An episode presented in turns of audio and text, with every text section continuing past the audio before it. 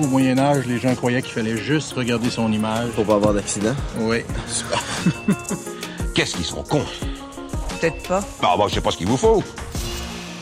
Dans les épisodes de Passion médiéviste, on évoque souvent plein de clichés sur le Moyen Âge, et dans cette série de courts épisodes, nous allons revenir sur certaines questions précises.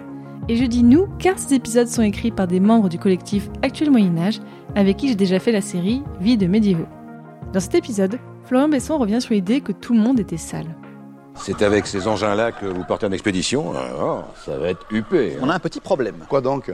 Disons que vous avez une certaine tendance à poquer du derche, si vous voyez ce que je veux dire. Pas bien, non Donc, vous allez venir au château et vous allez faire connaissance avec une pièce dont vous ignorez certainement l'existence et qui s'appelle la salle de bain. Salle de bain. Au Moyen Âge, les gens étaient sales, ils sentaient mauvais et on se lavait rarement. C'est certainement l'une des idées reçues les plus tenaces concernant cette période. De fait, on constate bel et bien une évolution dans les pratiques d'hygiène. Les grands établissements thermaux que l'on trouvait dans l'Antiquité deviennent de plus en plus rares à mesure qu'on avance dans la période médiévale. Mais bien sûr, cela ne veut pas dire que les gens ont tout bonnement arrêté de se laver. En fait, deux pratiques principales cohabitent. Les bains publics dans des étuves collectives et les bains privés chez soi. Au Moyen Âge, le lien entre bonne hygiène et santé est clairement établi et les traités médicaux abordent explicitement cette question. Dans les faits, il est difficile de savoir avec certitude à quelle fréquence les gens se lavaient.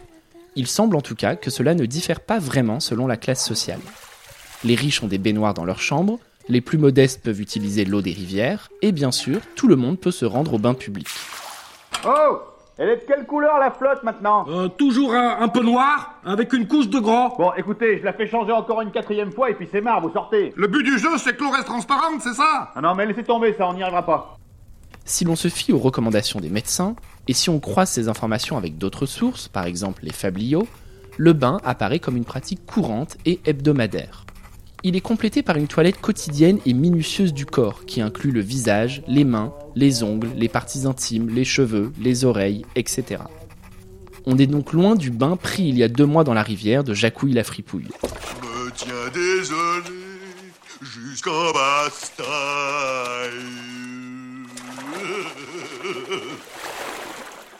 À l'époque médiévale, on fait la chasse aux mauvaises odeurs grâce au savon, on utilise des poudres aromatiques, du shampoing qui peut être à base de cendres, d'huile et de différentes plantes, ou encore du dentifrice à base de cumin, d'anis ou de fenouil pour rafraîchir la laine.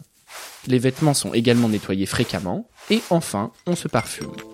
C'est en réalité à partir de l'époque moderne que va apparaître une nouvelle pratique, celle de la toilette sèche. Plutôt que de prendre un bain, on préfère alors frictionner son corps et se nettoyer avec une serviette humide qui essuie la saleté.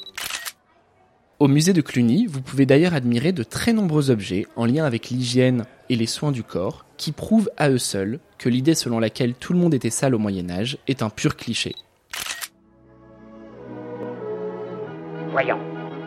En premier lieu, il faut te sortir de la tête toutes ces idées moyenâgeuses. Faire de la place pour de nouvelles idées. Retrouvez cet épisode et tous les autres de la série Les clichés sur le Moyen Âge sur le site passionmédiéviste.fr.